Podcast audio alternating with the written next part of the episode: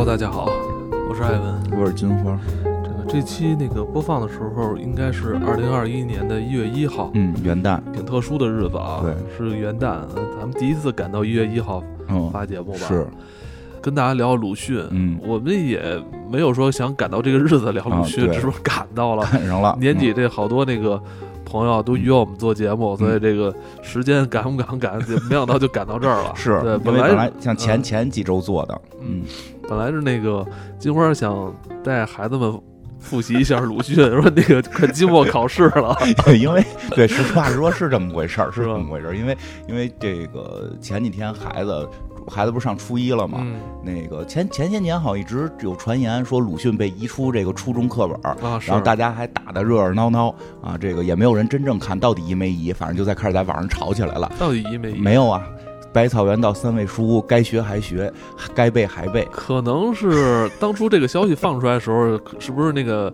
教育局想听听群众的意见？其实他好像说是由于不同的版本，因为好多教材不一样，现在全国教材统一吗？不是不是完全统一不完。全统一啊。所以说有个别教材可能是没有这个鲁迅，但是像至少我们孩子现在上的这个就是。北京比较通用的这个课本还是有，还是有百草园到三味书屋，孩子还是头疼。这哦这个儿时流传的一些话，到现在依然在在这个孩子们当中还在传颂。一怕文言文，二怕写作文，三怕这个周树人。一背百草园到三味书屋就哭，哇哇哭。哎，我这次在回过头看那个《朝花夕拾》的时候，啊我觉得每一篇都非常短啊，对对对，怎么两三页就就完了，看完了。上学的时候觉得就是太哎，恐怖了。我觉得这可能还是就是人的阅读能力还是需要训练，就主要是不需要背，因为我孩子还需要背百草园到三味书屋，我得一句一句给他讲什么意思，好吧？一个字儿一个字儿口，他我觉得今天节目。肯定嗯跟大家一起来对，聊聊鲁迅啊，嗯这个聊聊确实我们做了好几百期节目了，就没有一期聊到鲁迅，这个很意外。对，是吧？对但是那个开始今天节目前，就是可以说一下啊，嗯。就咱们在上上期啊，嗯。咱们那个 High Shot 那期啊，咱们参加那个咱们国内的这个短片节、独立短片节的时候，嗯，呃，我们也没有想到，其中有一个短片是出自于咱们听众的这个对对对，主要创作。主要我们还还讲了，呃，咱们在节目里边讲的那个短片是不能放弃，对，叫不能放弃，就是讲的一个天主教家庭的一个天主教母亲哈，对对对，跟他的儿子，他他的那个残疾儿子对。那个故事，对对对。大家我相信你如果听过那期，肯定对那那个故事有印象。都是外国演员演的，但是咱们的这个听众导导演的，结果呢，嗯这个导演呢，于海洋就通过微博找到了金花，对对对给金花发来了私信，嗯。就是说，二零一六年底就开始听《黑水公园》，然后没想到我的创作的影片会被你们在节目中分享出来，然后听到的时候，我感到很激动，也很魔幻，也很荣幸。其实我们也挺荣幸的，就是我们是我觉得这个真的真的，我们会这个我们觉得我们觉得我们更荣幸。这我觉得是生命中的巧合吧。，对对对，这个太巧了因为那部作品其实还真的挺不错的。然后这个确实是我昨儿你跟我说完这个事儿之后，我就又回味了一下那个故事。嗯我觉得那故事其实咱们看的时候，呃，也没有去想到底是不是咱们中国籍的导演导的，但你会在那个影片里边看到那个母亲那个形象，嗯她就。呃，有着那种东方母亲的那种魅力对对是吧？其实 感觉特别的东方哈。对对，这呃个反正是挺有意思我真的的我们也挺荣幸的。那没想到听众水平这么高，对 艾文还说可能大家都挺高的，就是来听听我们怎么想的。呃，那我们今天跟大家聊聊鲁迅啊。鲁迅其实没有咱们上学时候那么枯燥，不仅仅是在国内很知名，嗯，呃，乃至对于整个东亚文化，在那个时代都有一定影响力的。对，那个日本到现在，据说他们的这个课本上边还会有鲁，就是有这个藤野先生这篇课文。日本的学生也要学藤野先生，是的，是要学藤野先生的。是吗？是的，真的假的？真的真的。其实就在几年前啊，嗯那个金花也是非常有缘分啊对去到了这个仙台。对，啊，仙台的现在那个嗯东大吧叫嗯东大里边专门有鲁迅的纪念馆，而且是哦常驻，不是说展一下，就是永远在这块儿会展下去，还展了鲁鲁迅当时的笔记，然后当时的这个成绩单儿，然后入学的一些证明什么的。然后我后来听说藤野先生的故乡，藤野先生的故居也是一个展馆，就是藤野先生在日本也会被就是这个当做一个名人来去这个展览。鲁迅是二十世纪中国最伟大的文学家之一，呃。他的文章思想深邃，形象典型，风格独特，充满着强烈的人文主义色彩和民族忧患意识，蕴含着一种深情而热切的希望与召唤。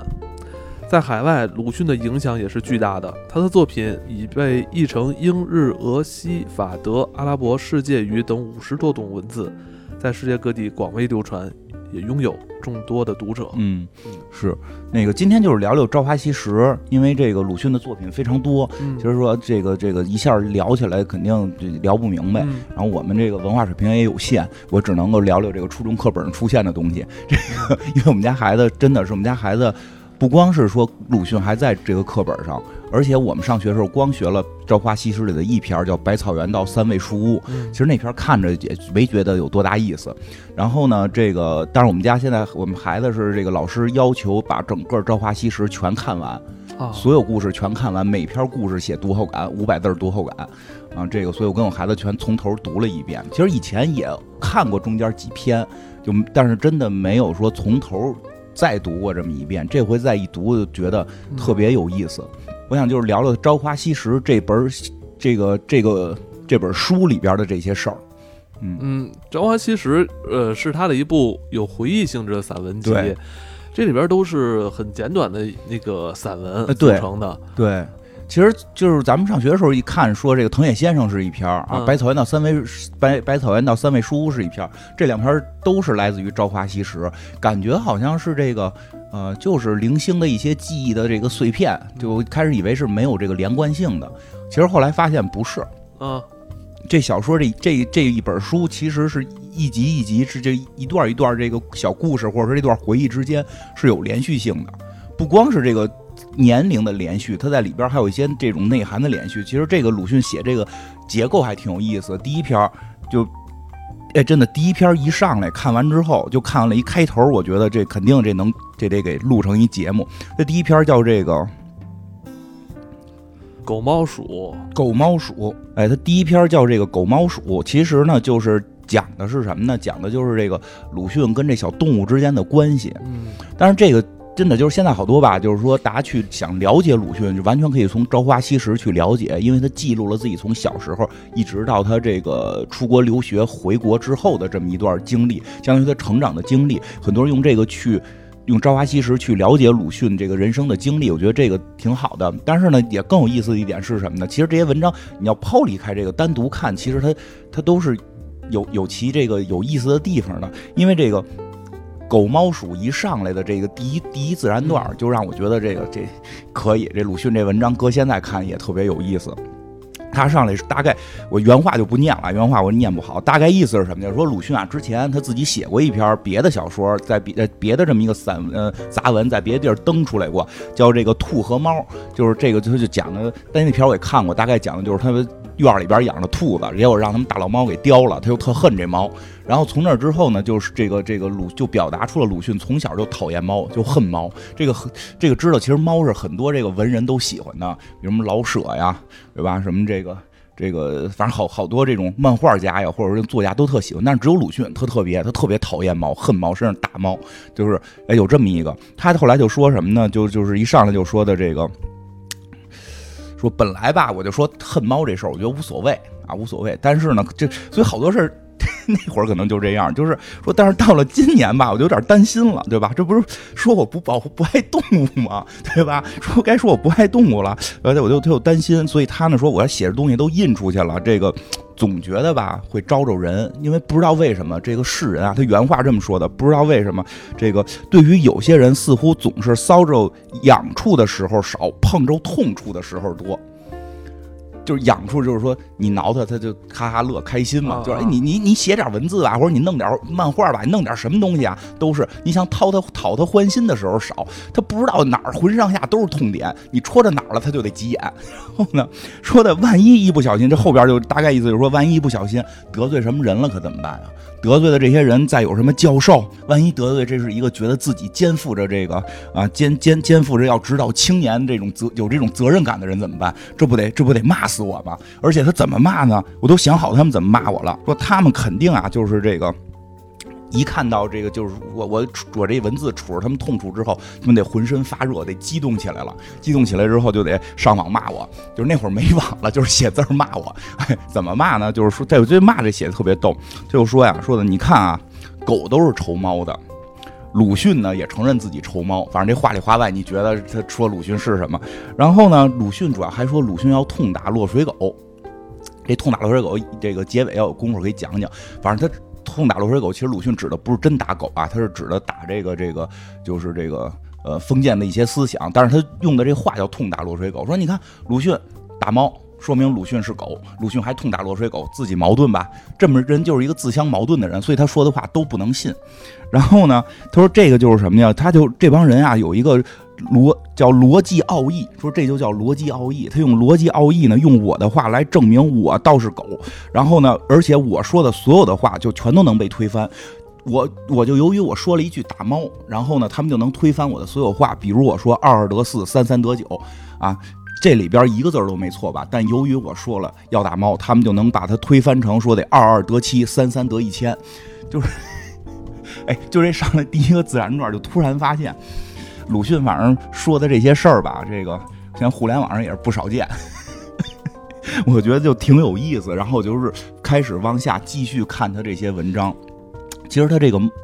这猫里边提到了好多东西，因为有一种说法说鲁迅看人或者看这个社会或者说看这个人性，他看的的深刻到于了就是可能多久都不会变。就包括在猫的这篇里还提到了一个论点，特别有意思，就是说他讨厌猫的原因是什么？他说猫啊，它老闹春老叫，大概这意思吧，就是它老闹春老叫。我呢，就是我是就是鲁迅自己说啊，我学过弗洛伊德，就是。因为那会儿鲁迅以前应该是学过德语，而且他又是对这种新鲜的东西非常感兴趣。那会儿他也学弗洛伊德了，说这个我学过弗洛伊德。啊，这个弗洛伊德说什么事儿都跟性有关系，所以这猫叫春啊，肯定就是跟就是就是这跟性有关系，它在闹嘛，我都能理解。但是你闹你就踏踏实实闹，你爱用什么礼节，用什么姿势我都不管，你能不能别在我门就是别在我眼巴前儿叫？说就如同什么呀？如同有人啊跑，就是说你想跟人谈恋爱，你非跑我眼巴前儿念情诗，这个多招人恨！我不拿棍子打你打谁？说再往下推广，说这什么意思？就是说现在就有些人，你平时也不跟他交往。你平时不跟他交往，哎，他非跑你眼巴前说，哎，我有一妹妹要结婚了，哎，我 我有一闺女要嫁人了啊，我自己可能要结婚了，咱们十年前见过一面，我请你来参加婚礼。鲁迅说，你说这事儿我去了给不给钱？就就是突然发现好像这种情况好像就还会再出现，特别有意思。所以其实呢，其实说实话，这篇里边他也没有太去明确的写，就是这个他到底多恨这个猫。当然，他里边也提到了一些，就是他他写东西有的时候特奇妙，就是真真假假。你说他说这些话是骂猫吗？他说 说这些话是在讽刺猫吗？其实也不也不见得是。但是他人生中他本身确实又一从小时候就讨厌猫，所以他就是他的很多作品都是这样，就是这种。呃，有一种说法说，有些时候用一种意象去表达，就就是就是都是比喻。但鲁迅这种既是比喻也是真实的，就反就会显得更有力度。其实他说讨厌猫的原因，就引出了他下一个故事。当然，这个这个这这篇挺长的，后头还有别的，就是大家可以自己去看。但是他引出了一个什么故事呢？就是说他以前啊养耗子。鲁迅这个说小的时候喜欢玩耗子。跟家老盘耗子玩 说这个这个，我们小时候也听说过，说耗子结婚，他就老想看这耗子结婚。小时候老有说嘛，说是什么正正月初一还是怎么着，那耗子从地底下钻出来，然后要有这个结婚，好多这白耗子结。拉大王还用了这个这个梗，有吗？没有吧？拉大王有，拉大王里边所有耗子结婚嘛。真的有，真的没见过，我没见过，鲁迅也没见过呀。但鲁迅听过呀。鲁迅说小时候也听过这个，也听过这个，就一直一直一直盼着看这耗子结婚，没看着。说但是他从那儿就特喜欢小耗子。他说他他喜欢这个不是偷东西的耗子，就是那种小老鼠。到底什么东西我也不知道啊。他说这小老鼠有一天死了，他就特生气，就是这怎么死了？结果他家保姆。他家保姆告诉他说让猫给叼了，从那之后他就开始恨猫，甚至打猫，因为猫吃了他的小宠物。而且他他还说什么呀？说这猫也讨厌。又想啊，说这猫吃东西特别贱，他他妈逮着耗子他不直接吃了，摁着人尾巴，然后来回扑棱。给人都扑棱坏了，然后才吃人家。说这你直接吃了就完了。说你强者遇到弱者，你整天玩弄他有什么意义？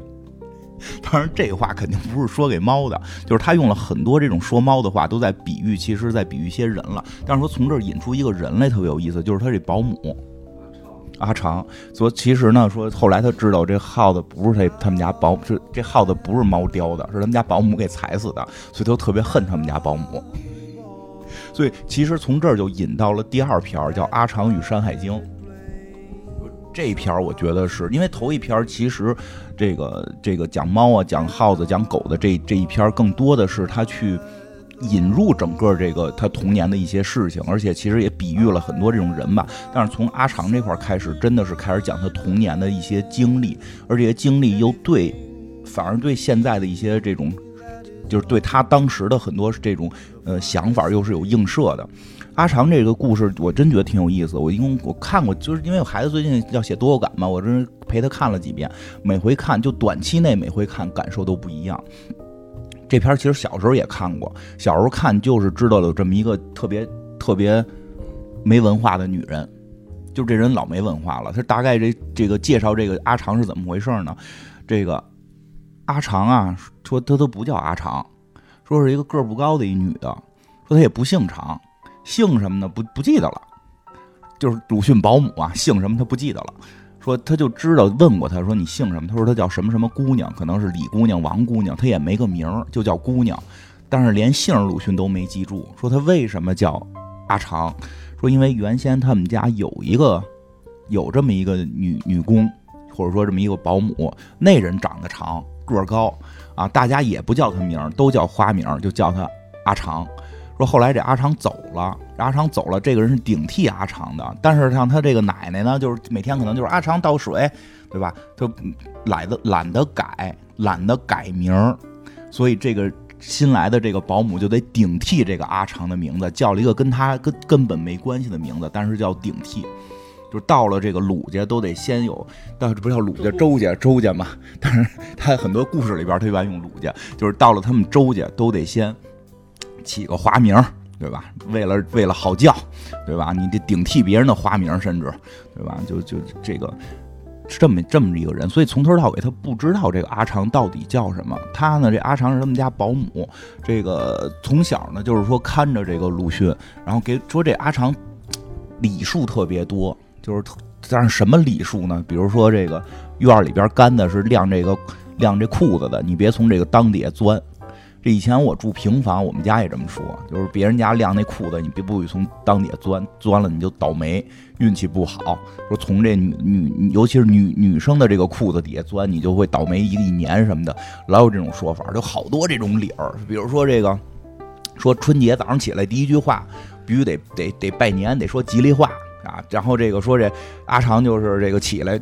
大春节的就跟鲁迅瞪眼也不说话，就憋着鲁迅，你你赶紧给我拜年，你赶紧说这个顺溜的话，说这一年都顺顺利利的，对吧？鲁迅就是从小是在这么一个环境下长大的，然后老吓唬，还老给鲁迅讲故事，就是说这会儿其实就讲到鲁家已经开始衰败了，就是这这这个周家，咱这这个周家已经开始衰败了。鲁迅他们家衰败的原因，说是有多种原因，有一个原因是说他他的爷爷哈参与了一些这个官场舞弊的一些案子。说他爷爷也特别鲁，他爷爷特别虎。说就是确实他爷爷就是去好像问题去了还是什么的，结果就是因为当时官场都行贿嘛，但是他爷爷好像不太擅长行贿时候特别愣，就是当着这个主考官跟副考官就直接给主考官行贿，对吧？这主考官面挂不住啊，挂面挂不住。呃呃，是不是他爷爷去的？是他爷爷找好像托人去的。然后那个人呢，就是就是等于是一个。这个送钱去的这个人把这钱搁到这块，搁到这块之后，说这人说这里是钱，你得给个回执吧。那人那个主考副考都在呢，这不就就就漏了吗？就急眼了，就查他们家，说查他们家吧，认个错，服个软，这官场之间的事儿。说当时清朝嘛，还是官场之间事儿都好解决。说他爷爷不干，他爷爷就骂，说你们谁他妈没没收过钱呀？你们哪个人不是他妈花钱上来的？结果跟人骂起来了，就他们家。这个就就出了大事儿后来拿就是再花钱去救他爷爷，所以他们家钱就少了一块儿，而且同时他们家这个不是绍兴的吗？赶上了这个南方的太平天国运动。哦，那这边就当时受灾挺严重的。太平天国运动就是当时是清末非常大这个这个这个事件吧，反正是现在搜搜刮他们那边，对，反正怎么定性现在也说不好，对吧？这总而言之就是把他们家肯定是是给抄了，太平天国把他们家给抄了，然后说的也特血腥，直接拿着一人脑袋扔在地上让他们吃，让谁吃？就是让这个阿长他们说阿长他们都吓坏了，因为他们就就是这周家跑了嘛，逃跑了，然后就是看着宅子的就是阿长他们啊，呃、反正就挺瘆得慌的。然后后来这个阿长就给他们解释说，就是说什么呢？说他们叫长毛子，就管这个太平天国运动叫长毛子。说这帮长毛子吧，这帮长毛子这个来了之后会抓小男孩儿，就吓唬鲁迅，就肯定会抓了。说抓小男孩干嘛呀？说当那个小长毛，就当兵去，替他们打仗。你看后头有刺激的，说小女孩也抓，抓那好看的小姑娘。那肯定干嘛？知道当媳妇儿去嘛，对吧？这个洪秀全号称有八十多个妃子，一号妃、二号妃，一直派到八十多号嘛。这个这个，鲁迅就鲁迅小嘛，不懂嘛，不懂嘛，就跟这阿长说：“哎，那你安全呀？你看你不是小男孩儿，你长得又丑，你多安全？”这阿长一下就有点不高兴了，说：“我们怎么凭什么我们这种普通的劳动劳动妇女，我们就没？他没说出这话，那意思就是我们这这我们这些人怎么就没用呢？对吧？我们。”长毛都来抓人了，我们还没用。我告诉你们，我们用处大了。说你们有什么用啊？不知道吗？我们就站，就把我们抓走了之后，我们是武器，我们可以站在城楼上，我们站一排，把裤子脱了，屁股朝外。干嘛呀？他们那些大炮就打不响了。就好多人可能看到这儿不太明白这段到底是什么意思。其实是，包括当时的义和团也有这种说法，说。说这个大炮这种东西啊，火器这种东西啊，它它都是奇迹淫巧，法术都是法术。法术怎么破呢？拿脏东西破。你就看过一些这个盗墓盗墓的这个都知道吧？什么黑狗血、黑猪血，但这都不够狠。最脏的是什么？就是那会儿因为封建社会对女性的歧视，最脏的是月经血。就是让阿长他们站在城楼那儿月经血喷他们，说 那边炮就不那边炮就打不响，甚至炮就炸膛给那边都炸死，能破他们妖法。这个鲁迅说听完之后就肃然起敬，说 说你可以，你太强了，你确实厉害，你有法术啊。说这阿长晚上睡觉说摆成一个大字儿，说占着这鲁迅的床，因为他俩一块儿睡嘛，他是他奶妈嘛，保姆嘛。鲁迅小时候特生气，说怎么占我地儿，对吧？然后但是又改不了，说这样听完这个故事觉得 他可以占这么大地儿，因为他厉害。其实从这儿能就是，而且这段其实我在第二次看到的，第一次听到这时候，我觉得特别可笑。就看到这儿的时候，我第二次、第三次看到这儿的时候，我突然觉得特别有一种这种怎么讲呢？同情跟悲伤感吧。其实这个阿长说到这儿的时候，他甚至有点自豪，因为他除了此之外，他没有任何人比觉得他是一个有用的人。他就是在说，那我们怎么就没用？他甚至在他在社会中，他找不到自己的用处，他只能把这种事儿当成自己是最有用的一种一种标志。他又不是一个说我自甘堕落呀什么的。他的那个那时候，这个，嗯，怎么说呢？这个，呃，价价值标准哈，对你你不知道是是用是是用一个什么价值标准去衡量一个人的这个社会价值，对呀是吧？他当时已经被当时那个。晚清的那种政府已经把这些人控制的非常的愚昧了，对非常我觉得这完全是是人为的控制，而不是说说这个没有开化。因为你像他像这个阿长就是一个普普通通的勤劳的这么一个劳动妇女，对吧？但是他在这个故事里边，他体现的就是自己就是 很有用，但很有用的地方是在一个呃很很迷信的这么一个很丑陋的一个姿态下边。对，其实这个特别让人我觉得这完全就是当时晚清晚清政府对人的这种对这种教化。对，你说这事儿你能赖赖阿长吗？说你怎么那么没文化？你怎么那么不懂科学？嗯你怎么你关键是他不知道自己到底对你根本自己最有价值的地方在哪儿，你根本没法他甚至不认为自己的勤劳是一种美德，对他认为可能自己的勤劳就是他的宿命，是就我应该干这事儿，而不是因为我干这事儿我干得好。，对，而且你也没法对，而且你没法怪他为什么不懂这些，他没地儿懂去。是别说别说这么一个当时的这么一个这个农村的这么一个妇女，这城里边的那，你到时候到时候听到后边的好多城里人都是稀里糊涂的，对吧？而且再有一个阿长上进呀，他不希望听到别人说你没你。你你你你一点用没有。他是一个希望自己在社会中有用的人，他是一个上进勤劳的人，但在那种文化氛围下、那种禁锢下，他找不到自己任何能上进的这个渠道和自己的这种认知，他只能够把这么愚昧丑陋的一个行为当成自己最棒的这么一个故事讲给鲁迅。我真的这个时代劳动人民的这个。对呀，可悲的地方。对呀，非常的悲伤。而且我认为，就是在那个时代，不仅仅是这些劳动人民了，底层劳动人民，包括有很多当时呃社会上的这个普通的这个老百姓，就可能地位比他高一些的人，也没有清醒过，也没有。呃，包括再往上一层，可能像。知识分子也有很多是稀里糊涂、稀里糊涂的。对，咱在之后一会儿你会给大家讲那些留学生的留学生也都也非常的可笑。对，所以我觉得这就是鲁迅可能是高于那个时代，是吧？那个他的那个思想意识。为什么说咱们背他是那个思想家呢？文他很少有作家能成为思想家，这作家跟思想家不是划等号的。对，但我就认为他的思想确实在高于当时大多数人。没错，特别的，而且。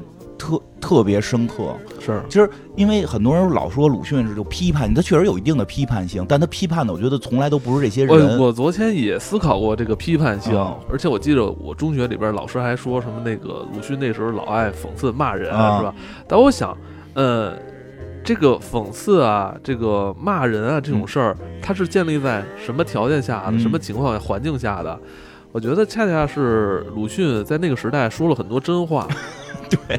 是让，比如像就像阿长这样的人，可能他如果鲁迅真的把那话说给阿长，阿长是接受不了的，他就会认为你在骂我。对啊，他在那个时代下，可能就是因为说了真话，所以引起了那些固守自己传统观念那些人无法接受，就是你为什么要骂我？对，所以我其实我认为骂人是是在这个环境下。这个这个词儿是这么诞生，没错。我觉得更多的是别人觉得鲁迅在骂他，而不是鲁迅在骂人。当然，鲁迅就像那个讲猫的那片里，他是点着名的骂了一些人。这个就是那是骂跟他对等的人。我觉得有点像，其实现在这个时代啊，就是有时候就是大家可能都别人说出一个自己一些理论哈，他认为这个东西是我所嗯没有听过、听不懂的东西，我就认为你可能是在骂我。没错，你说这特别对，就在这儿，就是。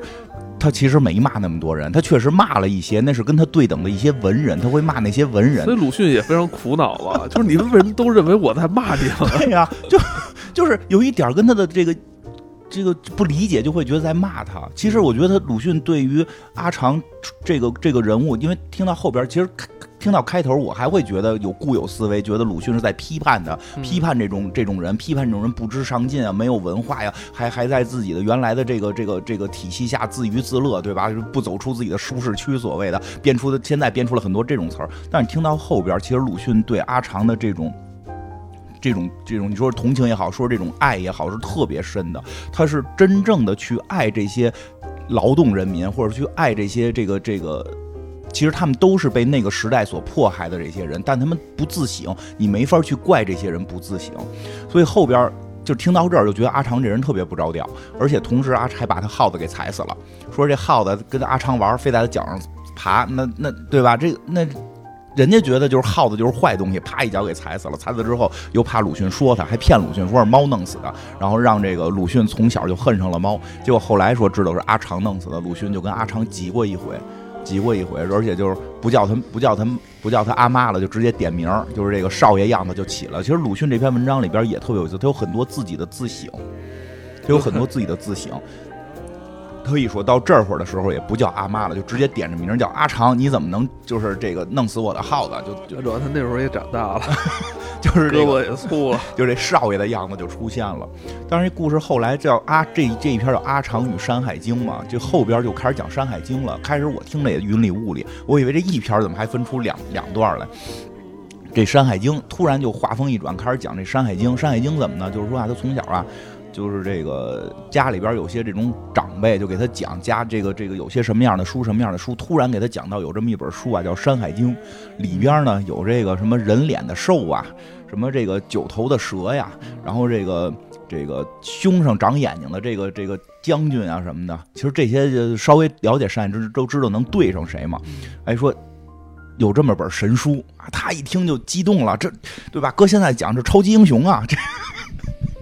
对吧？超级英雄啊，这赶上赶上看雷神了，我真的我觉得他那他那里就是这么写的，什么人面的兽，什么九头的蛇，我觉得再写写就该出来拿锤子的神仙呀，什么拿着盾牌的人呀，对吧？就是他一下就我要看这个，我特别想看这个，我这这这个是儿儿时嘛，小时候这个我真觉得就是说。在这一刻，我突然觉得跟鲁迅特别近。鲁迅不是鲁迅，不是你跟自己，你觉得你跟鲁迅又近了一步？对呀，鲁迅不是小时候说我现在要看什么什么这个这个叫叫叫什么这欧洲什么什么经典，我要看什么什么这个这个神曲什么的，不没没有这么高级。我就是想看他妈那个那个神仙打妖怪，我就就是想看超级英雄这种东西，对吧？他就就是说想看这画书。当然那会儿就是《山海经》嘛，要看这画书。结果呢？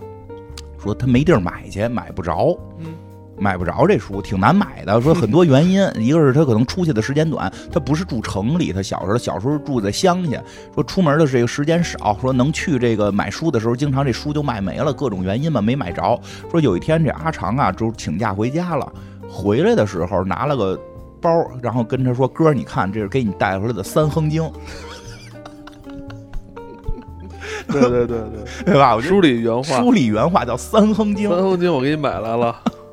哎呦，鲁迅一下就激动了，说他一下听懂了，这《三横经》就是《山海经》，因为这阿长没文化，他根本不知道什么叫《山海经》，他就知道有那个人面的兽啊，什么九头的蛇呀，什么的。这个鲁迅拿着这本书一下就激动了，看了说，但鲁迅自己形容说那本书画特别烂。就是就是因为《山山海经》有很多版本，这本书是一个特别烂的版本。说那眼睛画的都是长方块，说画的非常烂。但是在当时，奶妈也没多少钱，可能买的是一便宜的版本。对啊，而且他们不住城里，估计能找到的也都不是好版本。所以说，鲁迅说，但是即使这样，这本书一下让鲁迅就激动了，大开眼界。这个阿长是他的这个。是他在艺术道路上的一盏这个启明启明灯，启明星，引路人。真的，如如果 就是说从那之后，鲁迅大概表达了，从那之后，鲁迅就对画画，就是说画书这件事儿，画书这件事儿啊，对，那会儿还不能叫漫画，连环画。对，差不多就是这种连环画这种事儿非常感兴趣，而且因此进一步对美术非常感兴趣。其实这个故事基本到这儿就结束了，后边就是说他听说阿长这个长大之后，听说阿长去世了什么的，这个他也没有一个好像只有一个过继的孩子什么的，他也好像也不知道埋在哪儿。然后最后是这个想念他的这个保姆，然后希望他能够什么什么这个安详长眠这种。但是这个是故事，就是第这个阿长与山海经这个故事大概到这儿，但是就展开一下。说的是一个令我看完之后的一个特深的感受，就是鲁迅啊，就是大家一般都说思想家跟文学家，其实还忽略一个他特别重要的一个特长，他是一个设计师，他是中国非常著名的一个设计师，只是由于他的文学跟思想可能太牛了，所以导致大家经常忽略这件事儿。是，因为他至少有两个杰出作品，第一个作品大家现在还在沿用，还在沿用，就是北大的这个校徽。北大校徽是鲁迅设计的，是底下上边是这个北，看起来是两个小人背靠背坐着嘛，底下是一个大是一个人拖着上头两个人，说这个有这种什么三人承重的意思，也有这种是这个就是肩负着这个这个培养人这个这个这种意思。其实这个设计非常棒，用这两个。汉字的这个隶书，然后又有这种寓意能在里边，我真的觉得在这个这个这个叫 logo，应该叫 logo 吧，logo 设计界这个真是特别厉害的这么这个中文设计的典范，他设计的。还有一个可能大家知道的少点，对称，他当时讲究了一个对对称。还有一个大家可能知道少点，中华民国的国徽就是袁世凯那会儿是袁世凯钦点，必须鲁迅设计。知 道，所以其实鲁迅在写这篇文章的时候，大家应该市面上也都知道，这个中国最伟大的这个这个这个当时中国最伟大的这个大学北大的校徽和当时这个当时是不是还用这个国徽，我不知道了，因为是袁世凯时期的，说这个曾经用过的这个国徽是由鲁迅设计的，而这个人从小为什么能对美术感兴趣，是源自这个连名字连连《山海经》这个名字都说不出来的这么一个。没有文化的这么一个女人，就这个点，就就是在看完这个故事之后，故事之外的这种感受会让我觉得更强。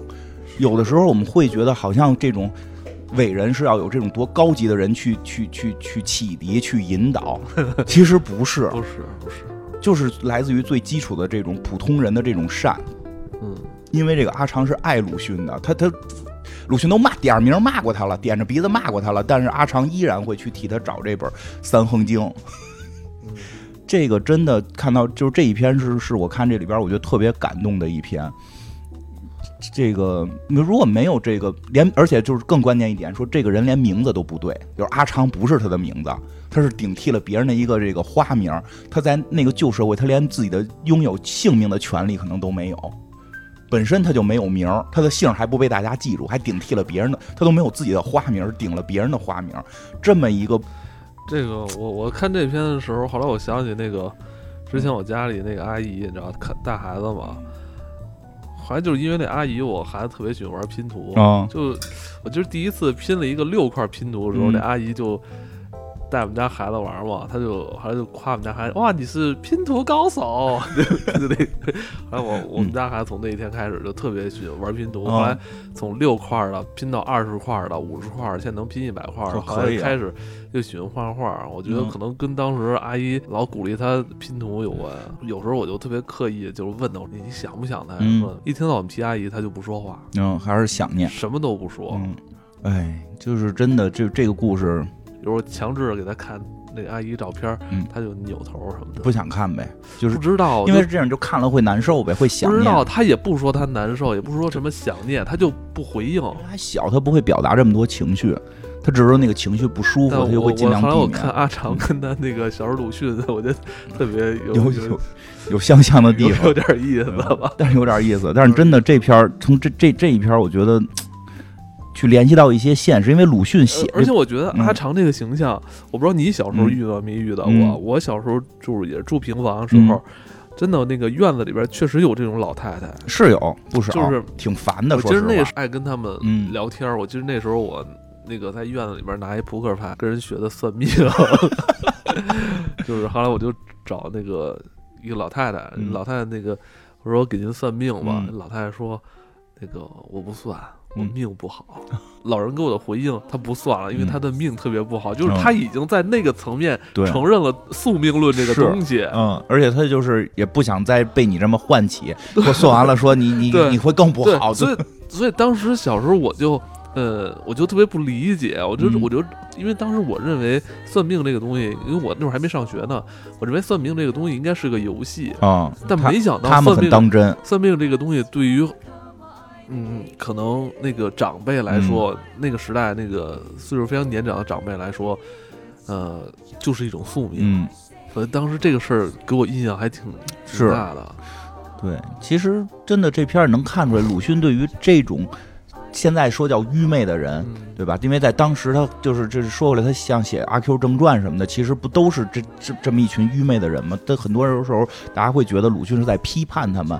但我看完这篇之后，我觉得鲁迅可能没有那么强的批判这些人，他可能批判的是这种思想，就是是这种禁锢这些人思想的这种社会的这种氛围，是这种传统的这种这种所谓的。儒学以以导后来的这个儒学导致，因为我觉得他后来的这个儒学跟早期儒学不是一回事儿啊，就是后来的这些。我觉得晚清时的那个儒学已经从从明开始就变味儿了，就是就就挺可怕的。他跟孔子不是一回事儿了，所以我觉得已经我觉得已经是有点可怕了。对他倒腾不清，吓人了。你说儒学这件事儿到底是？清朝之后的，或者南宋之后的，还是孔子那会儿的，就完全不是一套。就就是晚清那会儿的那个儒教思想，我觉得是一种积重难返的感觉。对对对，我觉得这也不一定是是什么人造成的。我认为这可能就是一个呃巨大的一个历史机器，然后已经非常陈旧了，已经运行起来都有问题了。它已经不是它。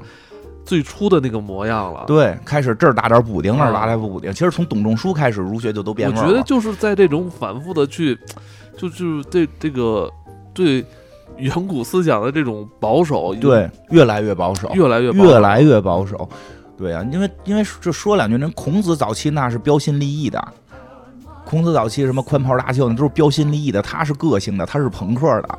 对吧？后来变成了你要朋克，你就就不对了。你就是它里边很很奇妙的这种，就像你说的，它就是这么长时间的积重难返，不停的打补丁，把东西完全禁锢。而且在这种底层群众的这个基础上，他们也其实并不理解这种什么什么，对他不理解，他也看不明白。对，所以其实我觉得鲁迅报以更多的是同情和他在想他在想怎如何能改变这一切，而不是去指责这些普通人。因为因为确实社会上太多人在指责他们，你们为什么没文化？你们为什么没知识？你们为什么没有反抗精神？我觉得这你怎么要求阿长有？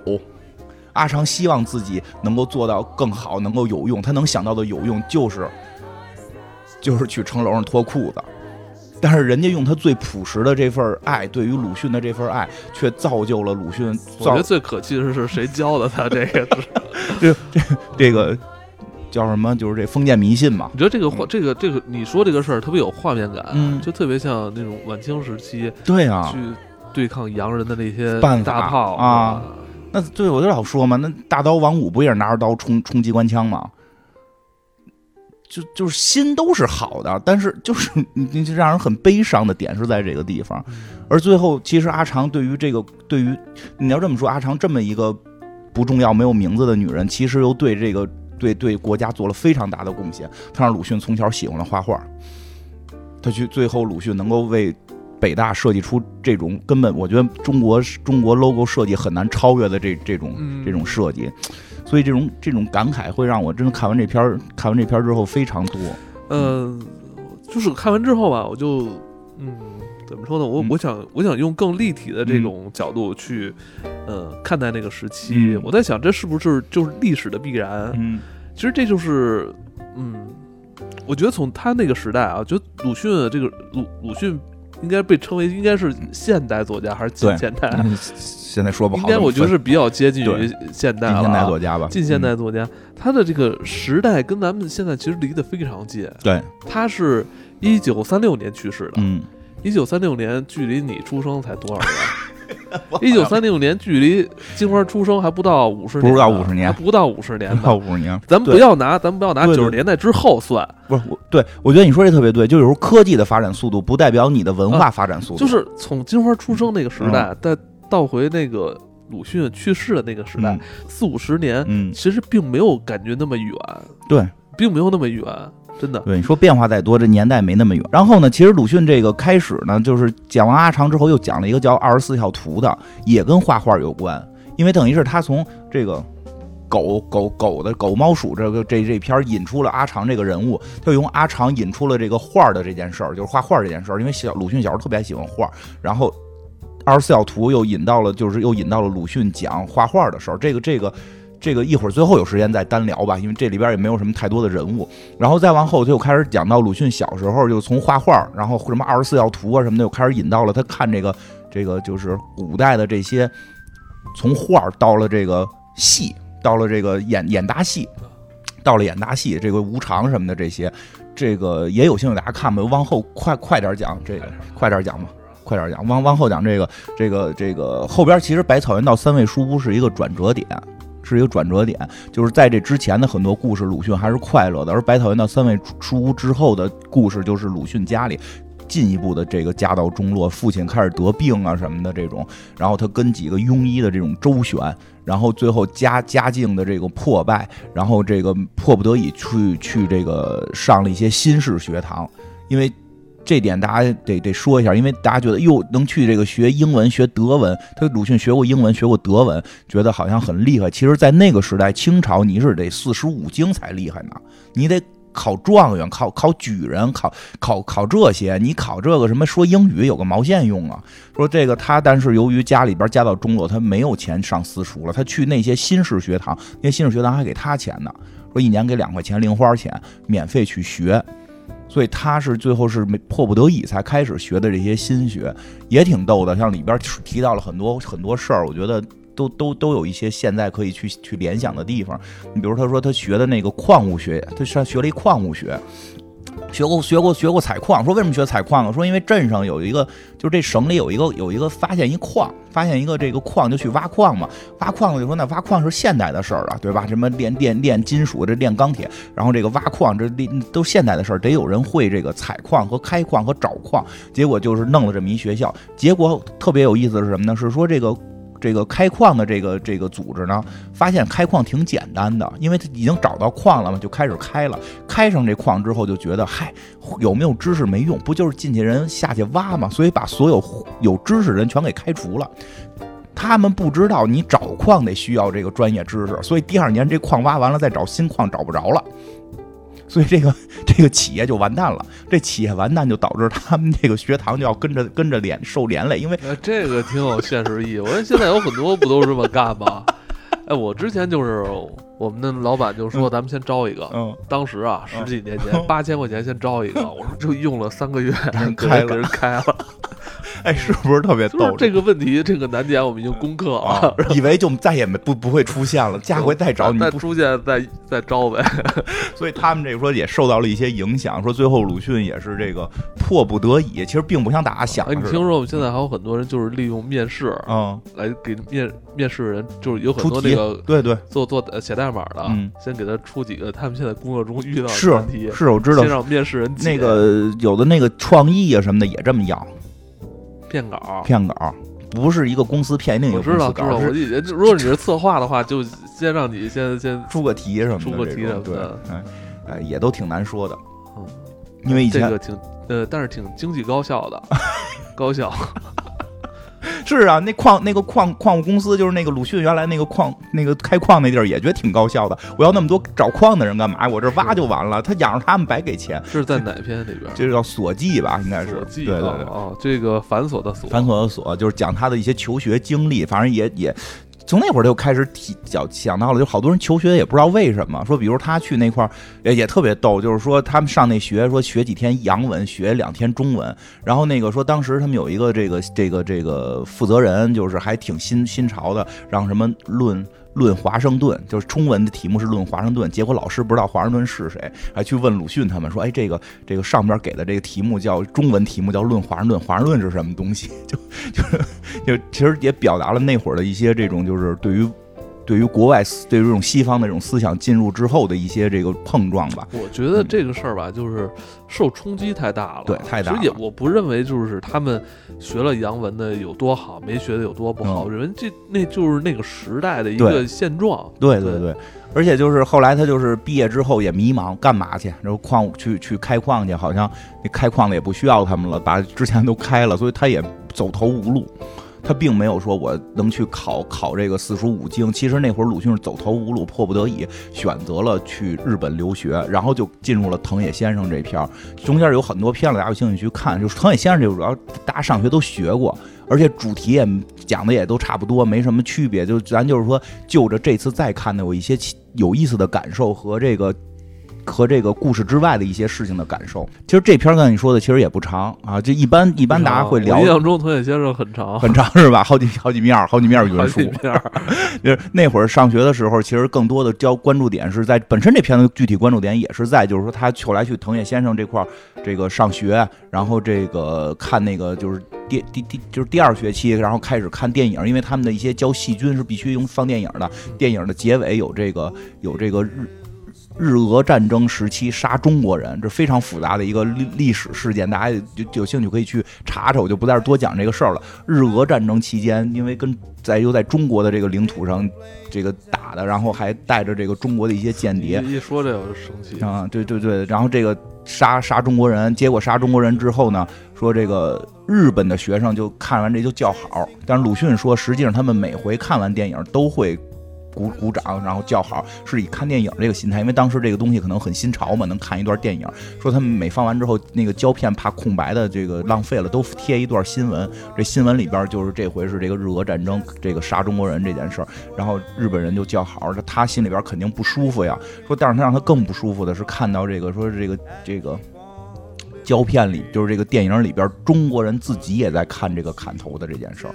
也在看杀，就是杀中国人自己这件事儿，所以从那儿他就觉得，这个一般的说法叫学医救不了中国嘛，所以要要要这个改变思想。当然，据说这句话也并不是不是鲁迅自己亲亲口说的啊，但是说大概是这么个意思。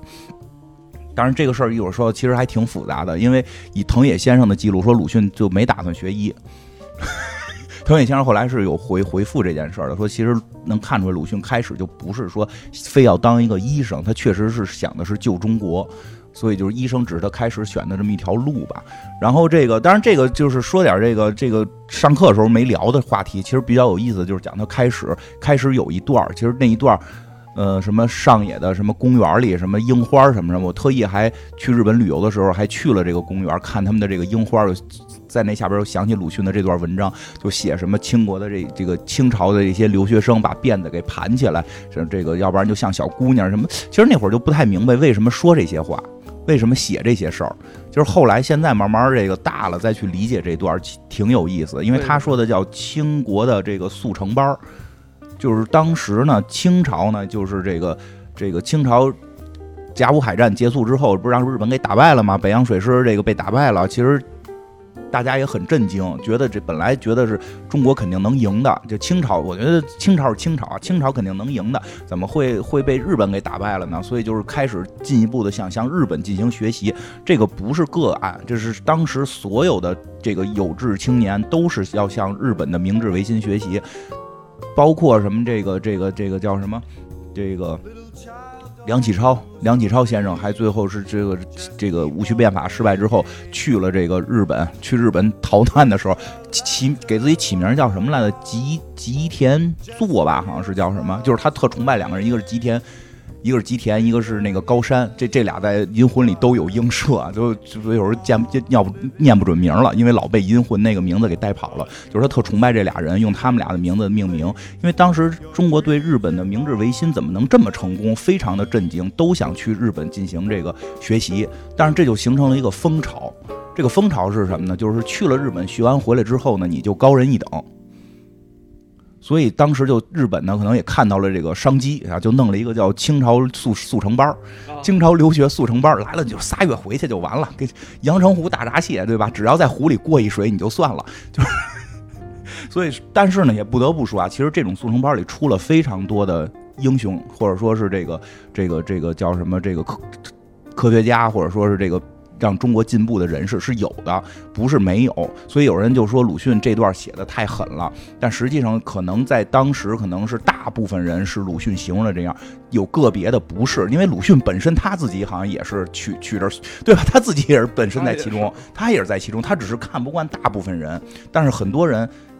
最后一篇《范爱农》里其实也会提到，其实很多人是那什么，就是就是在这种速成班里也是学成的。但是他看到的更多人是什么呢？是来这块是为了有个国外的文凭镀个金的。然后呢，最关键的标签儿，标签儿，我回去之后我就是一个海归了。你别管我，我到外头学了多久，你你别管，你也别问我学的是什么，我就告诉你。不是是，如果你是海归啊，我觉得这今年应该好，就就这这两年好像没没没那么厉害。前两年就是只要你是海归，好像你就你就比别人高一等啊，你就比别人高一等。咱也不是说海归不好，那鲁迅先生也是海归。你这视频，你这短视频如果在国外拍的，那你这就是比其他的都要好。哎，对，而且你能说出我先生是谁，对吧？我老师当初在课堂上怎么教的我？我我老师说了哪哪哪句话？然后我在中文里边再带几句洋文，对吧？一下好像你那劲儿就起来了。然后甚至你说话的时候就就怎样的这种，不不，就有是有这么一种情况。上一个十年这个风气特别严重，对对。然后你会发现，就从去年开始，突然一下就 就没有了，是奇怪。然后呢，这个鲁迅呢，鲁迅其实这里边就牵扯到一辫子问题，嗯，因为当时鲁迅已经剪辫子了，应该是。他去了日本就剪辫子了，因为他从小特别恨这个封建思想。嗯，他的阿长就是被封建思想迫害的。包括他这个所记里边讲述了他他在家里边，就是他在乡里边被歧视什么的。就是说你回来你报效祖国，但是你思想得改变，对吧？你你你辫子得剪了吧？你就别再留着你这辫子。他特意要说这帮清朝留学生还在玩他们的辫子，就是还在不剪不敢剪辫子。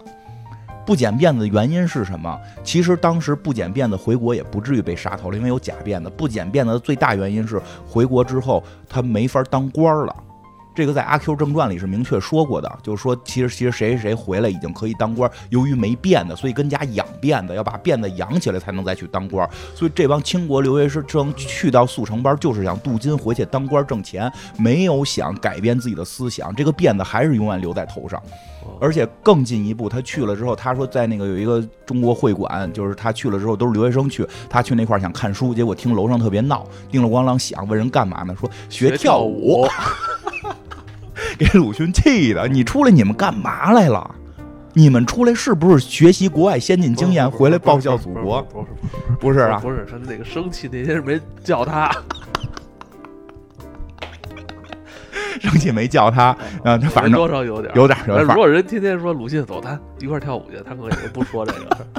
反正鲁迅就特生气这事儿，就是觉得在东京完了，因为东京是个大城市，东京是个大这个日本的这个当时的他们也没有个明确首都，反正日本的大城市嘛，来留学都来这儿留啊，都来这儿留学。他觉得反而来这儿留学学不出个屁来，因为整天跟这么一群人混在一起，所以他决定我他妈要去一个没有中国人的地方留学。就去了仙台。其实这个书里是没写的，就是藤野先生后来追忆鲁迅的时候写过。就是其实鲁迅学习成绩不好，鲁迅在这里边自己也说到，他去学医学学习成绩中中等。那个最逗的是什么呀？实话实说，我去看了成绩表，藤野先生教那课，他分最低。虽然他特别喜欢藤野先生，但是藤野先生教他那门课，他好像是甲乙丙丁，他得丁，剩下都是丙，就是他学习成绩就属于这个这个这个中不溜，不是很好。但是藤野先生说了原因了，鲁迅是一个特别谦虚的人，他没说原因。藤野先生说原因是因为整个仙台就他一个中国人。其实鲁迅多少提了两句，提了提了两句，但是他没说这件事有多难，就是说当时还是有色眼镜。有色眼镜，一个日本人歧视他，对对对，还有一个更关键的，就是说他本身语言还没有那么熟练，医学又是特别复杂的这个。这这名词那名词他也说不明白，没有师长帮，就是没有那个学长帮他。他如果是在有好多留学生的地儿，他可以交流，跟人说这这怎么回事，问人家。说在这他连个问的人都没有，就就就不问，就不问，就自个儿学，努力学，使劲学，玩命学。所以那个藤野先生后来说说这个写的文章里说鲁迅学习特别努力，但是确实是有这个先天的这个困难，这不是他的母语，这个这个又复杂，所以藤野先生就帮助他嘛。就帮助他，后边就是这个这个大家都知道的这些这些剧情了。但说一个这个后来藤野先生的这个这个情况，因为后来鲁迅走了嘛，鲁迅自己说是他这个就是看了这个电影之后受到了这个冲击，他觉得要这个，我觉得啊，他早期想学医学不是想。治病这么简单，他确实可能跟他父亲当时由于庸医给他治父亲治病，耽误他父亲病情，他一直对这事儿耿耿于怀。你说是有关，因为有一种说法，说是这个日本的明治维新之后，医学发展特别快，因为大家还是希望活得长。而相信相信这个现代养生吗？对啊，这个我我就是 肯定希望活得长。其实鲁迅有种想用医学让大家进步，让大家更相信科学，废除封建思想，别再去吃什么原配的蟋蟀这种东西。就现在搁搁搁你吃，你吃吗？有一有一人跟你说，哎，你吃那个原配的蟋蟀，没没辩解过的那个公母俩人过一辈子没闹离没闹过离婚的那蟋蟀，你给吃了，你能养生。吃它什么叫能养？吃它有什么功效？养生啊，就活得长。什么叫功效？就是吃了之后你能多活一年，你信不信？多少钱？你自己找去，别多少钱，自个儿找去，自个儿挖。找不着。就是鲁迅那个书里边有写，当时的庸医是这么给他们家开药，他觉得人啊，就是肯定会想活得长，就是医学能让大家。不相信这些东西，更相信这些就是有理有据的东西。但还是说，鲁迅去世的那个年代，跟你出生那个年代没差太没差太远，是吧？但是鲁迅可能发现，突然发现就是这还不够，所以他要这个弃医从文。他大概是这个原因，因为藤野先生也追忆说，他并不是奔着说的医学本身来的，这能看出来，他能看出来。然后比较有意思，就是说，也是在这个故事之外的一些事儿，就是这个，嗯，这故事里边不是这个这个小说里边不是说这个鲁迅后来由于回国之后觉得境遇不好，就没好意思给藤跟藤野先生联系嘛，因为藤野先生说特别喜欢他，临走的时候还送了他照片，然后对藤野先生还说。你回头也给我一张啊！对对对，鲁迅说我没有，对对，那你等你回国之后再给我啊，记着啊。对对对对，然后他回去之后没给，说因为境遇不好，确实他回去之后他又得给他弟弟供他弟弟上学，其实就是挺难过一段，有一段不太顺利。他觉得可能自己一事无成。对对对，后来成功了，他后来也不叫成功，就是后来慢慢有名气了，觉得后来就成为一个网红了，就是文学家。后来成为了文学家、思想家之后，他想再去找藤野先生，就一直没人找着。没找着，说本来想挺他成名了，结果藤野先生一看他成名，不好意思出来了又。对，因为这确实是因为开始说找他的时候是什么呢？就是说他这这个《朝花夕拾》这藤野先生还没写出来呢，就想就一直在托人找，说结果发现回到原来那个仙台医科大学没了，这大学，这大学说被这个什么什么东北帝国大学给兼并了。兼并之后呢，就是这个日本弄的，当时日本已经脑子都，日本那会儿当时已经当局脑子不正常了。当时那个应该是他们那个叫什么，已经开始扶持这个伪满洲国了。不是他们那个当时是将呃部队是什么军队军部啊军部军部开始主导了。对对对，都脑子都不正常了，而且整个其实他们当时的文化氛围也出现了一个很奇妙，所以这个这件事儿。不在不在这个小说里记载，而且鲁迅先生可能都不知道，但是反而跟这个小说有一个映衬是什么呢？就是日本人也开始追求留学了。你要没有一个去欧美留学的经验，你都不好意思跟人打招呼。啊，对，现在留学生。结果金花金花，你不是海归吗？我不是，我不是，我不是，我这大本本本只有本科学历，我只能说啊，这个。藤野先生是东京大学毕业的，他没有外国学历，他也没有外国留学经验。其实当时，其实真的包括从二战之后看日本战犯，日本日本那几个战犯里边，至少三分之一是有海外工作经验和留学经验的。他们当时已经开始流行了这么一种状态。然后这个藤野先这从上到下都这样，结果藤野先生就由于没有东京大学学过。解剖都不行，就是说你没有这个外国留学经验，你就回家吧。结果把藤野先生给逼走了，藤野先生就只能回到他们的村里边卖药，就是开了一个土郎中，土郎中真是土郎中，开了一个小的这么一个门诊，就是卖卖药了，就是。混得非常惨，然后呢，这个所以就听说那个以前那个学生，对，现在在那个中国火了。对，说开始是这样，开始是鲁迅想找就找不着他嘛，找不找不着他，为为什么找不着？因为因为因为。他回乡下哪儿找去？后来鲁迅这个《朝花夕拾》出版之后，说日本有一个日本的学者呀，就就是就特别觉得写太棒了，就是说想出版。鲁迅先生就明确说说你出版你自个儿挑想出版哪篇，但是藤野先生必须是在这里边的，因为为什么？我希望通过这件事找到这位先生。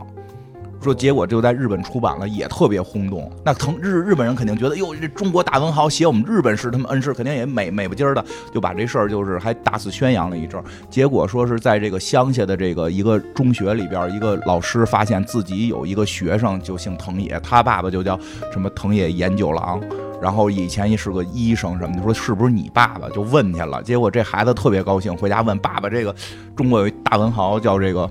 鲁迅啊，这爸爸说谁是鲁迅啊？说一看姓周，哦，周军，他叫周军，说是周军啊。说的别跟别人说，说爸爸混成这样，这么伟大的一个人，说爸爸是他唯一的这个恩师。他那个藤野先生。现在你看他那个学生这么有名了，但一提起他老师就这么落魄，对就怕这个鲁迅那个编面儿。对，因为因为鲁迅不是说他是我的一个恩师，说所有的老师里边，藤野先生是我觉得是对我最好的，就是我最认的一个恩师，等于是把他捧在第一。藤野先生，我就是觉得我怎么配是做鲁迅这个第一老师，就 所以他就没认，他就没认，所以其实挺可惜。其实鲁迅活着的时候，藤野先生就已经知道鲁迅。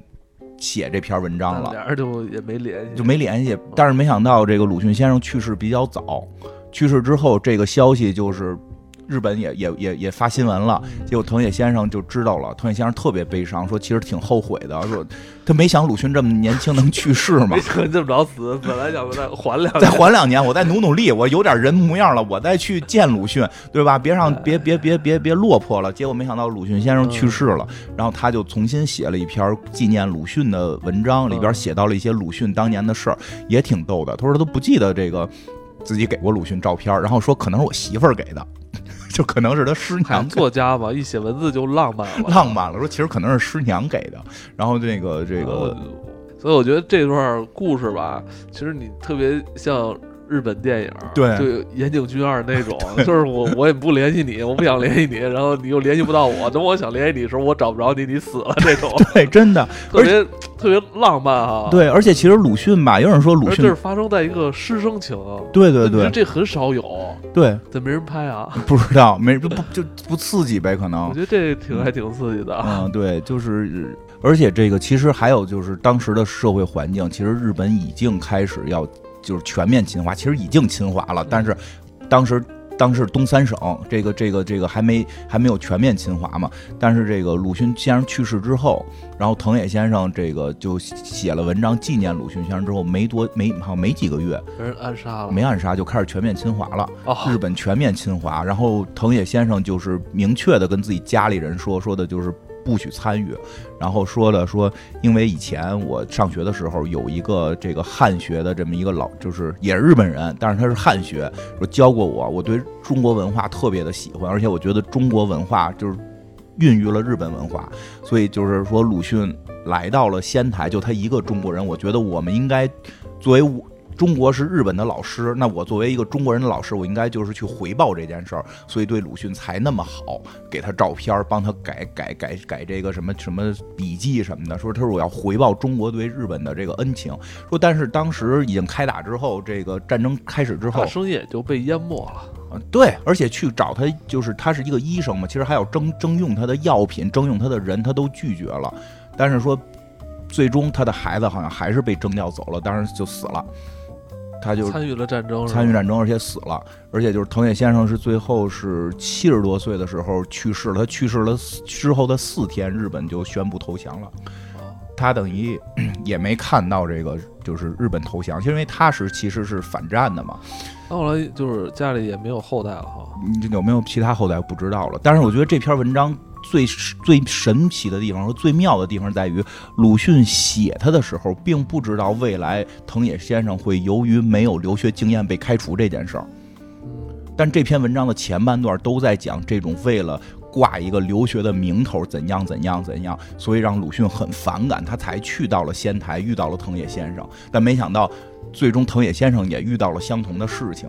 就是这时候突然会觉得，这种就是两个人为什么会心心相印，可能是在某种情绪上或者某种我觉得我觉得这特别特别有戏剧感嘛。对对对这个是大环境下这个历史的车轮哈，对冥冥中的这种碾。压过去，然后两两个人的这种。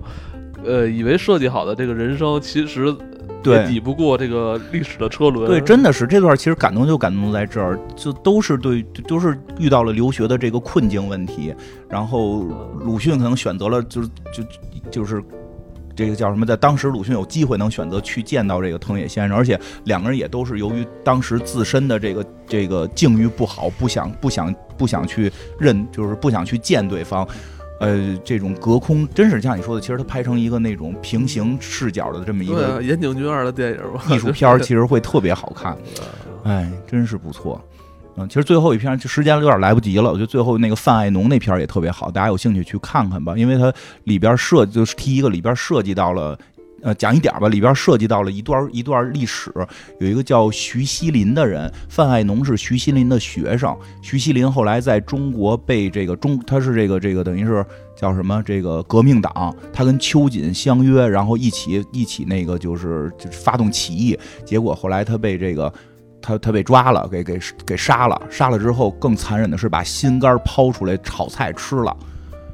这个对鲁迅可能打击非常大，因为在鲁迅的第一篇吧，《狂人日记》里还用了这个桥段，他没有写具体是谁，他写的是叫什么狼子村，就是鲁就《狂人日记》，就是有一人疯了，觉得谁都要吃他，他然后要证明真有人吃他，就举例说，听到有一个狼子村的佃户说什么，他们那儿出了一个大恶人，大恶人被打败了，把心肝都掏出来给炒菜吃了，所以你看说他们真吃人，其实指的就是这个徐徐徐锡林的这件事件，而且秋瑾秋瑾这个。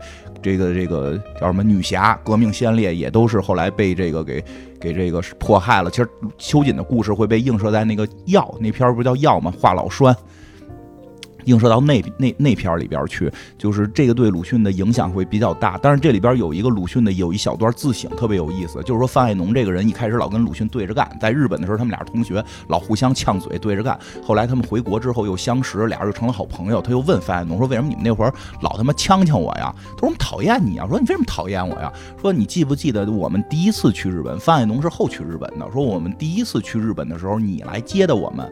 说你不认识我们，但是说鲁迅说我是被。”另外一个同学叫说去接同乡，他们都是好像绍兴这边的，说去接同乡，说你去了就冲我们摇脑袋，哎，就这种，哎，不行，这帮人说你为什么冲我们摇脑袋？然后鲁迅就回忆说，其实摇了好几回，说摇了主要有两回，第一回摇脑袋是什么呢？是过这个相当于安检的时候，不叫安检，就是这个叫检查他们行过过过过海关的时候，发现范爱农他们带着这女士的绣花鞋。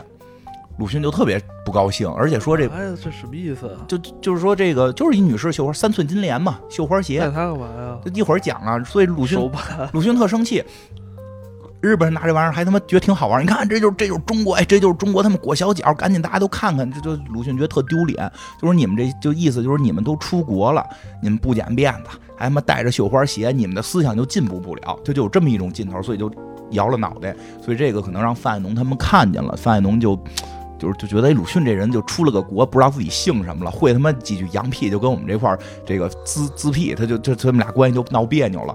然后后来说第二回是在火车上，说送他们上火车，你就坐下就完了。说这帮可能这帮清朝留学生刚来日本，也没坐过火车，挨挨个儿，您是师长，您坐前头；您是大师兄，您坐这儿。就这么还安排，咵火车一走，大家摔摔一摔一块儿了。所以鲁迅就觉得这什么破玩意儿，都是封教封建礼教，就就就烂玩意儿。就是你怎么你你们这帮人来日本也白来，就。有这么一种心态，就冲他们老摇脑袋，说范海农就说：“我不都是现在发生吗？”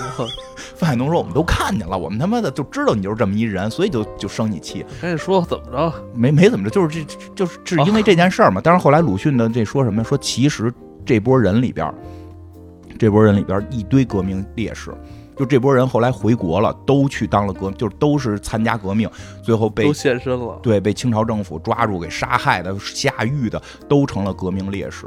而那双鞋是哪儿的？他后来问范爱农说：“你们为什么带那双鞋？”说那是师娘的。师娘是谁？说我师傅当年也来了，他师傅就是那个徐锡林，就是在书里边就是前头用的徐锡林这个词儿，后来用了他一个别名徐伯孙。对，徐伯孙这俩其实是一个人，所以如果不知道的话，看的话会特别不明白这是怎么回事。其实俩一个人，所以。那位革命先烈最后被人拿把肝挖出来炒着吃。他去日本留，他去也去过日本留学，是这个范爱农的师傅跟着一块去的。说我们师傅先从那个哪儿带着媳妇儿一块走人，因为人结婚了，人从人带着媳妇儿，而且又可能是老师嘛，就从别的地方先走了。我们替老师拿的行李，那师娘的鞋，就是就就鲁迅就全是，等于就明白鲁迅就是说鲁迅就特惭愧，全是这个这个。然后误会人家了，然后还觉得人家不行，结果人家都比我行，人家都 都为革命献身，所以这段其实我觉得写的比较，哎，就是鲁迅的这种这种自我的这种剖析也挺厉害的。对，哎，这个这个多的不说了吧，就是最后再提提提一点儿，就是说回来，因为这个这个，反正这个注意啊，你看那个时代留学生。这别提，这说不好，别提了，这说不好得罪人。这其实里边还有一段是我觉得我感触比较深，可能大家会感触比较少的，就是这个二十四孝图。关于二十四孝图的那个二十四孝的事儿就不不多提了。但是它里边提到一件事儿，就是说特别喜欢看画这件事儿。他说他有一同学同桌小的时候课本是没有画的，他非常觉得中国就非常觉得中国必要最必要的事儿是把课本改成画儿。绘本说我们要看绘本，说因为中国的都是四书五经，你根本看不懂，就他妈是大长条的一段一段的文字，就去愣背，你根本无法理解。说二十四孝图，甭管它好坏，甭管它好坏，因为鲁迅肯定觉得它是坏的。即使这样，阿长看到二十四孝图，就那个没文化的阿长，每一个故事他能讲出来，说这就是图画的力量。他的同学说，就为了看画。说那个课本打开里边都是知乎者也看不懂，他又看那封面，说封面上画着魁星，就是中国古代就是认为魁星是管文学的嘛，但是魁星是张牙舞爪的，就跟那个就是《西游记》里的妖怪似的。他就说，他说看那魁星能看一看一下午，说这就是天性。说真正天性在以前不让画画，以前那个对书里边可不让是有画。说这就是天性。说。要用这些东西来来教育孩子。这个孩子们需要看画儿才能明，这呃不是包括像阿我跟你说，看画这事儿嗯，还是得从你出生那一年八十年代才哦开始有的。是。真是。连环画、连环画小人书，对，就您不是呃不要以为现在什么漫画什么嗯。打开网就有，嗯。打开网上网就有，以前没有，那都是那个金花小时候才有才开始有的这对个带画的书。啊，我只有一套《西游记我觉》，得你嗯就你可能跟跟孩子说，可能孩子都理解理解不不了小人怎么这小人书是是很难看的刚有的。对，很难看。我跟你说，小人书这事儿啊，就是咱们中国刚有的，对，没就是我小时候才有的，真的。而且小时候那是非常紧俏的。我有一套《西游记》，我特别想看什么这个什么《岳飞传》呀岳什么的，飞传对，好多呢，《岳飞传》，然后《隋唐演义》。我它它比现在的连环画还那个就是就是少，那一个故事里边画少，现在那个漫画会更多嘛，对，对吧？其实以前那个小人书连环画是是一幅图，下边有一堆字儿，一幅图一堆字儿，跟现在这个漫画还不一样。真是。就是现在漫画，我觉得会显得更丰富。这东西就是从你小时候开始才有。对其实八十年代，对，其实八十年代初期，鲁迅先生在那会儿就已经已经说到了，说其实孩子们需要看的是画儿，包括阿长这种人需要用画儿，他们更好理解的方式。对啊，所以你看，鲁迅喊了喊完之后，过了四五十年，嗯，对啊，过了四十年才有的。你没法对孩子，就是你你古时候说是知乎所以你，能说这个是很久以前的事儿吗？对啊，就是你对孩子就古在在鲁迅那会儿，你对孩子说知乎者也听不懂，你现在嗯上来就给孩子讲什么这个这个这个什么斯宾塞斯什么的，他也不明白，他也不明白什么什么什么什么什么托尔斯泰，他也听不懂，他他也抵触，你得给他看画儿，画儿里边要有要有就是你想蕴含的这种东西在里边。这后来咱不是开放了嘛？啊咱们国家富强了才有的嘛。是啊，这是这是有画书是好事儿，这个但是真的就是。对于阿长这样的人，对于孩子，你去跟他们讲这些什么斯斯什么什么什么什么周叫什么就歌德呀什么，他们也听不明白。你得给他们看看漫画，而且这个再再说一个鲁迅，最后一个鲁迅这个？在这个藤野先生那个时代，嗯，他干了一个特别神的事儿，什么？他翻译了中国最早的科幻，啊，对对对，是是是是，没少翻。没少翻。儒勒凡尔瓦纳尔纳是有很多都是鲁迅翻译的，但是说鲁迅早期说翻译成文言文了，翻译成文哎，言文。就就他的就是鲁鲁迅的文章，你现在读起来有些地方会磕磕绊绊，啊而且有些时候半文半白，而且有些时候他可能字，呃，文法不对，有的时候这实话实说德地说。德可能字用的也有点问题很多字就是他是他是那个时候从那个文学是一种转变，那个通他俗的一个过程。，对他从文言文转到白其话文，其实他当时在写这些文章的时候，他是在用。说白了是在用另外一种语言在写，对他以前没用这种文字写过，因为之前之前也很少有人就这当时是一种创新的一个时代，是的是文章创新的一个时《代。狂人日记》应该好应该是说是中国第第一个白话第一本白话，而且他本身在日本留学，也受到了一定日本的这个写作的影响。对对对，所以所以他他他跟现在的还不完全一样，但是他是开创这件事儿的这个第一人。是是对，所以就是说回来，这个鲁迅还鲁迅说过啊，凡尔纳这事儿，鲁迅嗯。说过，他觉得科学小说是让中国前行的这个这个一条路，因为他认为真正中国是很多愚昧的东西，说这种封建的东西需要这种科学的幻想去突破，然后再加上他觉得画儿，就是他最后就是说就是而这个且要画，还得要画儿，就是就是东就是叫什么漫画，就是就是真的，其实你去我去体会到最后，就漫画美术嘛，嗯，对、美术得起来嘛。美术和科幻融在一起，不就跟现在很多漫画一样吗？漫画超英，就这个这这东西是有意义的。是鲁迅说的，鲁迅是吧？是没错没错我我我挺认同这个这个这个，但这个东西不是说能发展就发展起来。对。这个艺术这东西啊，音乐跟美术，嗯，我觉得嗯，对。但是我不深聊了是不深聊不深聊，但就是说，我觉得就是鲁迅的关注点真的不一样，他会从孩子、从阿长、从这些人身上去看到这个方向，而不是站在一个高处，然后天天去跟你说些口号。好吧，那嗯那个今今天聊时间挺长的啊，嗯这个我最后还有什么想说的吗？嗯，挺多，以后说吧。还有挺多以后说，那嗯好吧，那节目最后，我我说想把那个藤野先生最后那段给大家读一读，我觉得写的挺好的。嗯，第二年天教霉菌学，细菌的形状是全用电影来显示的。一段落已完，而还没有到下课的时候，便演几片时事的片子，自然都是日本战胜俄国的情形，但偏有中国人夹在里边，给俄国人做侦探，被日本军捕获要枪毙了。围着看的也是一群中国人，在讲堂里的还有一个我。万岁！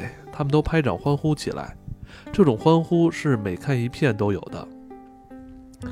但在我这一生却特别听得刺耳。此后回到中国来，我看见那些闲看枪毙犯人的人们，他们也何尝不醉酒似的喝彩？呜呼，无法可想。但在那时那地，我的意见却变化了。到第二学年的终结，我便去寻藤野先生，告诉他我将不学医学，并且离开这仙台。他的脸色仿佛有些悲哀，似乎想说话，但竟没有说。我想去学生物学，先生教给我的学问也还是有用的。其实我并没有决意要学生物学，因为看得他有些凄然，便说了一个慰安他的谎话。为医学而教的解剖学之类，怕于生物学也没有什么大帮助。他叹息说：“将走的前几天，他叫我到他家里去，交给我一张照相，后面写着两个字‘惜别’，还说希望将我的也送他。